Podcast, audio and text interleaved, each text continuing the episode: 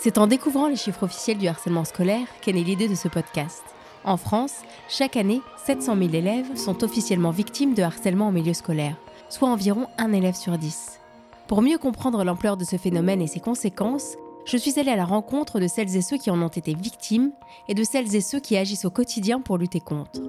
Bienvenue dans Le Roi du Silence, une série de 4 épisodes réalisée avec le soutien de la Fondation Ramsey Santé. Épisode 3 Se reconstruire. C'est une autre des interrogations qui a nourri la réalisation de cette série. Que dit le droit en matière de harcèlement scolaire? Existe-t-il des textes, une loi? Valérie Pio est avocate au barreau de Paris, spécialisée dans le droit de l'éducation. En fait, pendant très longtemps, l'école a été considérée comme un sanctuaire en dehors du droit. Et euh, comme l'école était un sanctuaire en dehors du droit, le droit n'y avait pas sa place. Et donc, ça a été très lent pour qu'on reconnaisse finalement que le droit est une protection contre l'arbitraire, quel que soit le domaine, et l'école en fait partie. Et en fait, cette protection contre l'arbitraire permet justement d'avoir un cadre légal, carré, et euh, protège et les enseignants et les chefs d'établissement et les élèves et les parents d'élèves.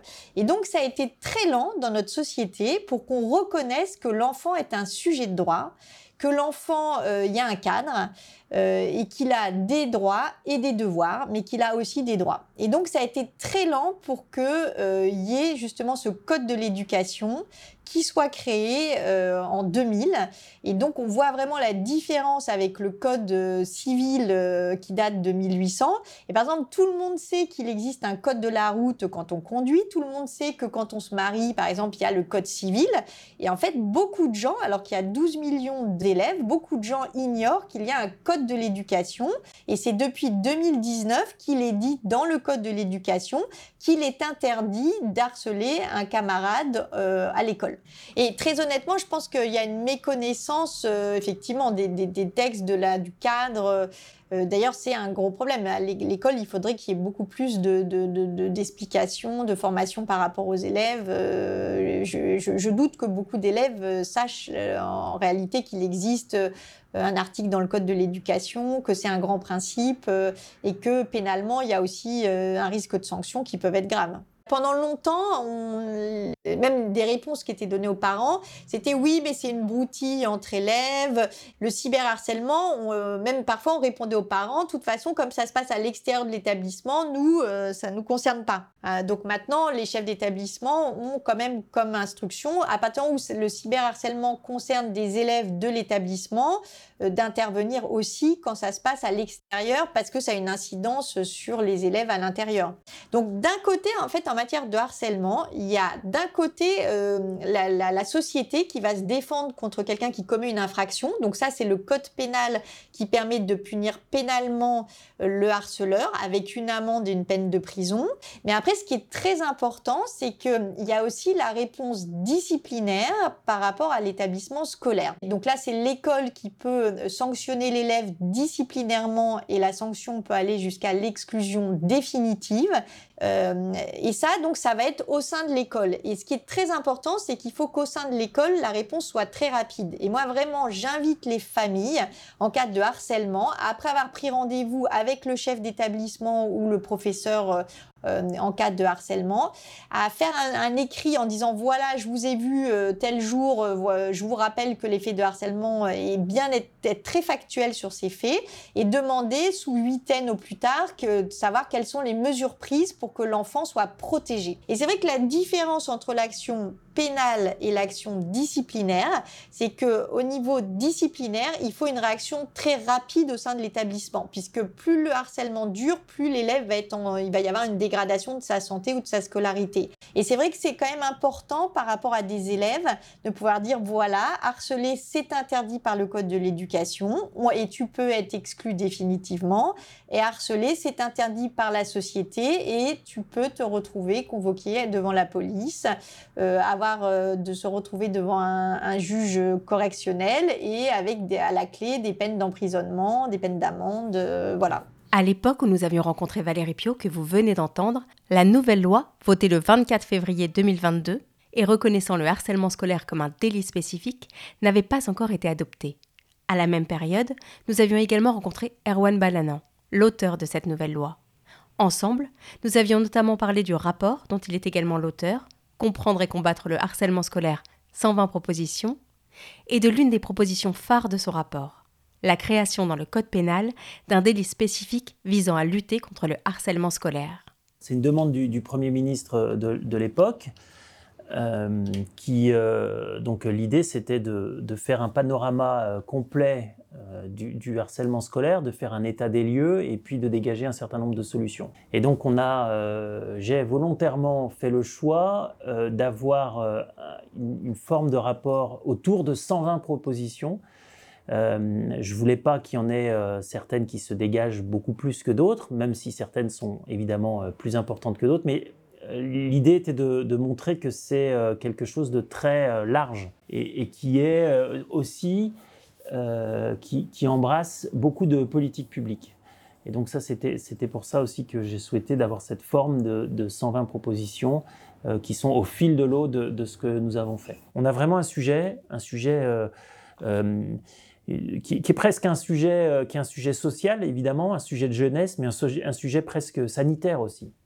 Euh, c'est-à-dire que les, conséquences du, harcèlement pour un jeune euh, c'est vraiment pas anodin, ça dépasse la question de sa, scolarité, ça, impacte même sur sa santé, sa santé physique, sa santé mentale, et, parfois dans les cas les plus dramatiques, on le sait, des enfants ont, mis fin à leur jour. Donc on, a une, responsabilité. On a une responsabilité d'autant plus que je, crois que la jeunesse, euh, quand on forme la jeunesse, on forme les, adultes euh, du, futur. Et, si on a euh, aujourd'hui une école, un écosystème social pour les enfants qui n'est pas capable de, donner un certain nombre de valeurs, de bienveillance, de respect, d'empathie, euh, on, s'ouvre euh, des lendemains assez euh, périlleux justement sur, sur, la vie de, sur, la vie, sur la vie de ces adultes à venir. Est-ce que nos jeunes sont suffisamment aujourd'hui formés à l'empathie, à la bienveillance, au respect de l'autre? Je pense pas assez. Et je pense que notre système éducatif, qui a des qualités indéniables, euh, ne, travaille pas assez sur la question du, respect de l'autre et, je, pense que par exemple nous devrions vraiment développer le travail en commun et, la notion de communauté à l'intérieur d'une classe, à l'intérieur d'une école, euh, c'est quelque chose qui doit être euh, développé. Alors la communauté dans le sens positif, parce que c'est pas la communauté des uns contre les autres, c'est faire commun et apprendre à travailler ensemble. Et moi, par exemple, je prône à l'éducation nationale pour que la part des notes du travail en groupe soit bien plus importante qu'aujourd'hui.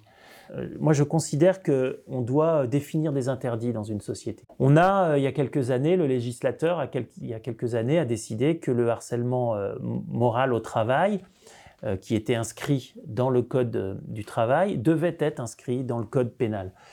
le code pénal, c'est le code des interdits. C'est le code qui, régit euh, notre vie sociale, notre, notre société. Et moi, je considère aujourd'hui euh, qu'il faut qu'on fasse la même chose, c'est-à-dire qu'on ait ce parallélisme des formes, qu'on ait une définition pénale de ce qu'est le harcèlement scolaire. Alors, loin de moi euh, de, vouloir faire de la répression, c'est tout le contraire.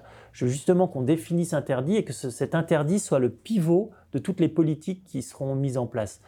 Euh, en amont, évidemment, sur la formation, sur euh, la prévention, c'est un, peu ce que je, viens de, vous dire sur le rôle de l'école, des parents, des, euh, éducateurs, des, réseaux sociaux, mais aussi la capacité à, comment dire, ensuite, à accompagner et à, faire toute une politique d'accompagnement des victimes et des auteurs.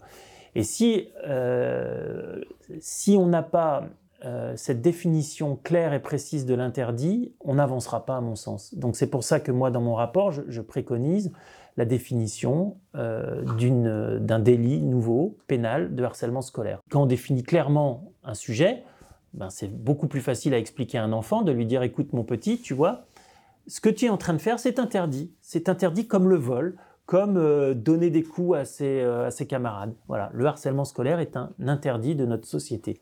Et, moi, euh, euh, j'insiste parce que je veux pas qu'il y ait d'incompréhension. Moi, je suis pas du tout dans le répressif, c'est pas ça. Je suis dans la définition d'un interdit qui accompagne. Mais à côté de ça, il est évident que, qu'il faut, euh, faut faire ce travail d'accompagnement des auteurs, des enfants, et d'expliquer, de, faire de la pédagogie, de, de, la sensibilisation. Voilà. Mais comme je l'ai dit tout à l'heure, ça passe par la formation de tous les acteurs.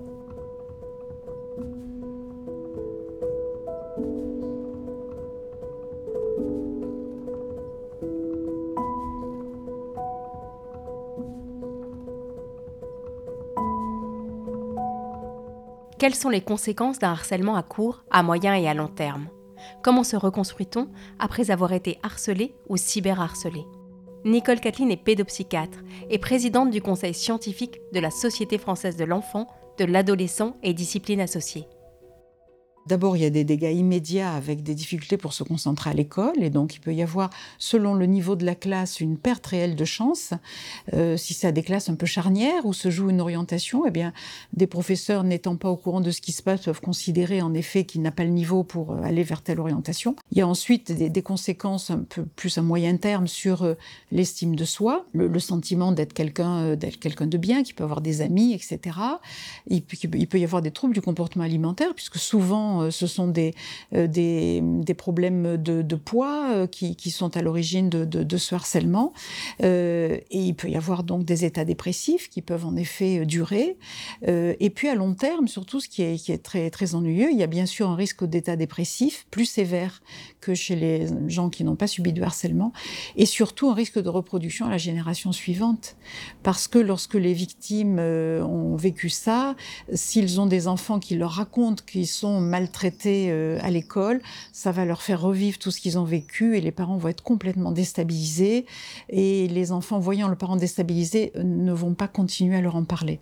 Ashraf a été victime de harcèlement, un harcèlement qui a démarré en maternelle et s'est poursuivi tout au long de sa scolarité. Rapidement, le jeune homme a développé des TOC, toujours présents aujourd'hui. Donc en fait, euh, voilà, je suis un petit garçon assez basique, banal, avec une voix aiguë. Et en fait, c'est tout un épopée sur cette voix-là depuis mes 5 ans jusqu'à mes 18 ans et actuellement j'en ai 19. Et euh, le harcèlement, vraiment, ça a été quelque chose de vraiment difficile même actuellement. J'en développe des tocs. Euh, rien que d'en parler, bah, ça me soulage. Et ça me permet aussi de sensibiliser mon histoire, de faire comprendre aux gens que voilà, le harcèlement, c'est pas quelque chose de cool. C'est quelque chose vraiment de pesant, d'assez agaçant parce qu'en fait, les harceleurs ne se rendent pas compte que ça fait extrêmement mal et ça peut rester, sur, ça peut rester ancré en la, personne sur un laps de temps et même euh, plus tard. Anne-Lise, que vous avez découvert dans le premier épisode, a elle aussi été harcelée au collège, de la sixième à la troisième. Aujourd'hui âgée de 20 ans, elle s'est, comme elle le dit elle-même, reconstruite à 90%. Les conséquences du harcèlement scolaire sont très graves. Parce que moi, au début, euh, c'est ma confiance en moi qui a été atteinte, mon amour pour moi ma santé parce qu'à ce moment-là, j'ai commencé à me mutiler, j'ai arrêté de manger et au contraire, après, j'ai fait une grosse crise de boulimie. Euh, je travaillais plus parce que pour moi, c'était plus possible. Physiquement, j'étais incapable de le faire.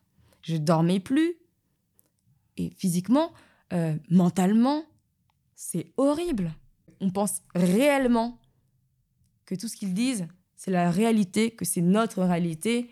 Donc on fait de leurs paroles mensongère notre identité. Moi, tout ce qu'il me disait de plus fou sur moi, j'en faisais mon identité. Ça veut dire que je me suis perdue. Je savais plus du tout qui j'étais. J'ai dû réapprendre à me connaître en troisième. Et malheureusement, donc euh, j'ai eu euh, un syndrome de stress post-traumatique. Ça fait que ça va me suivre pendant longtemps. Là, j'ai commencé à récemment, enfin en, fin d'année de 2020, j'ai commencé à faire des cauchemars, avoir de nouveau des flashbacks.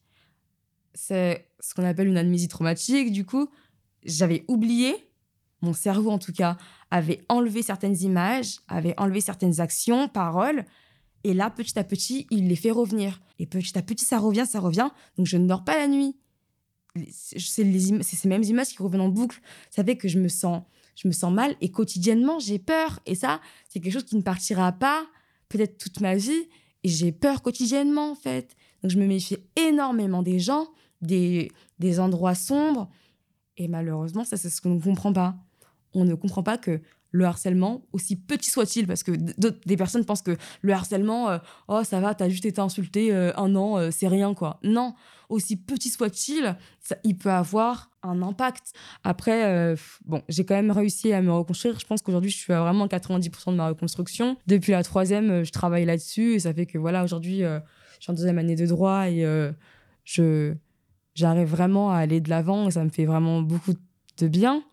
J'ai fait énormément de travail sur moi. Je suis allée voir plusieurs psychologues qui m'ont qui m'ont vraiment euh, aidé à libérer la parole au maximum et c'est ce qui c'est ce qui m'a vraiment aidé. J'ai fait beaucoup de sport j'ai pu compter sur mes proches donc euh, de mes euh, diverses activités. J'ai fait mes passions l'écriture le chant et c'est super important d'extérioriser toutes ces émotions au maximum. Et après le travail sur moi passe aussi par par l'aide des autres. C'est à dire que moi je j'ai utilisé mon vécu, j'ai utilisé toutes mes souffrances pour aider les autres à se reconstruire, à aller de l'avant. J'ai commencé à faire de la prévention sur le harcèlement scolaire. J'ai publié des textes au début sur mon profil Facebook. Donc, euh, j'ai commencé à utiliser mes réseaux sociaux pour justement bah, défendre les causes qui me tenaient à cœur. Donc, je parlais du harcèlement, des conséquences, de, de ce que c'était, parce que voilà, malheureusement, on ne sait pas ce que c'est. En fait, on devrait apprendre ça dès le plus jeune âge, le respect des autres, le respect de soi, la confiance en soi, l'amour de soi, pour être sûr d'être en accord avec soi-même et effectivement donc de respecter les autres, euh, peu importe leurs différences, peu importe tout, parce que c'est pas parce qu'une personne est plus vulnérable que nous que forcément il faut lui faire du mal. Non.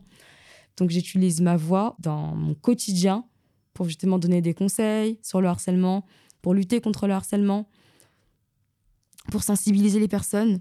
J'ai un podcast qui s'appelle Smile. Et là, je donne des conseils quotidiens pour vraiment euh, que les personnes puissent prendre confiance en elles, de l'amour pour elles et qu'elles arrivent à libérer la parole à leur tour parce que c'est vraiment comme ça, c'est vraiment par là que passe la reconstruction, je pense.